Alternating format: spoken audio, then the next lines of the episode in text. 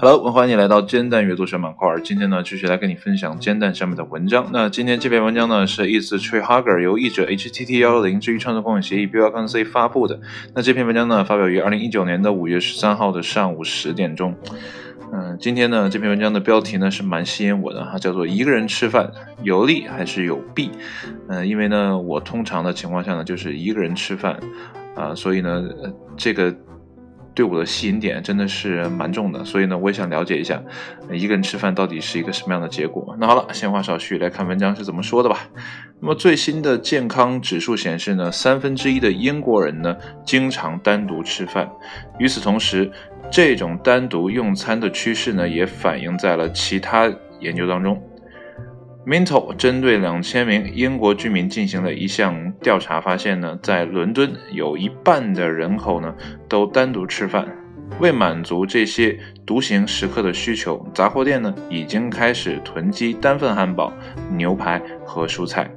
餐馆呢也开始习惯于一人一桌的预订。那么这种需求呢，在过去五年内增长了百分之一百六，这是很大的一个数字啊。尽管呢，单独吃饭呢已经很普遍，但是呢，有一些关于单独吃饭的研究呢，却会让人悲伤到难以自拔。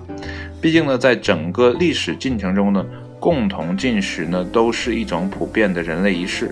所以说呢，单独吃饭对我们人类有何影响呢？Amy Fleming 在《卫报》中指出呢，从最基本的层面上来说呢，单独吃饭制造了多余的工作。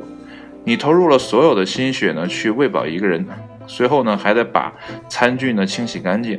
虽然呢批量烹饪呢是解决这个问题的啊方法之一，但是呢大多数食谱呢都专为四到六人份量而设计。因此呢，如果你不想让菜单变得乏味，就不得不整周都吃同样的东西。许多独行食客呢，最终都会选择了草草了事。用冰箱或食品室里的食材组合成一顿饭，芥末和鹰，这是鹰嘴豆泥等蘸酱的销售呢增长呢与此有关，因为呢它们健康却容易啊忽这个是匆匆了事。那么问题来了，为什么会匆匆了事呢？很显然，繁忙的日程安排呢是其原因之一。但研究人员发现呢，当一个人单独吃饭时呢，就不会产生慢慢享用的倾向。弗拉明还写到呢，每过一年，人们每顿饭的平均用餐时间呢都会越来越短，越来越多的人呢都开始用小吃啊代替坐下来吃的饭菜。不过呢，在评估单独吃饭时的呃这个饮食质量时呢，情况就有所不同了。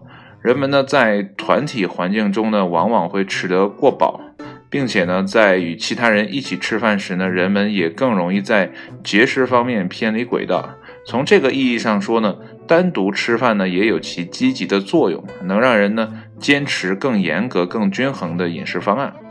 那么，但在另一方面呢，单独吃饭者所吃的蔬菜呢，少于其他人在一起吃的时候的蔬菜量。他们声称呢，自己沉迷于想吃什么就吃什么的乐趣之中，无需呢担忧他人对自己说三道四。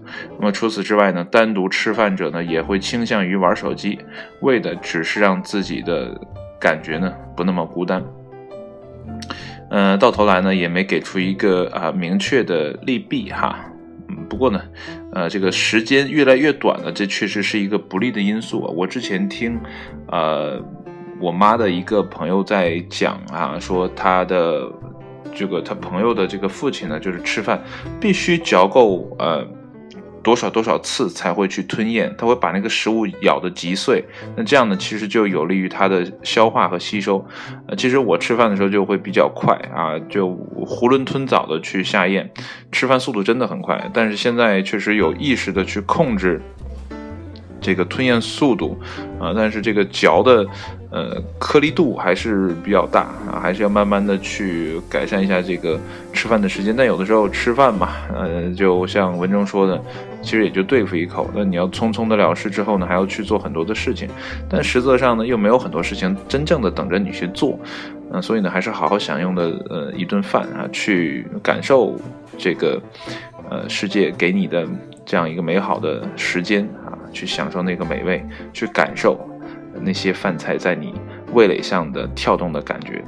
好了，今天的文章呢就跟你分享到这里，谢谢你的收听，我们明天再见，拜拜。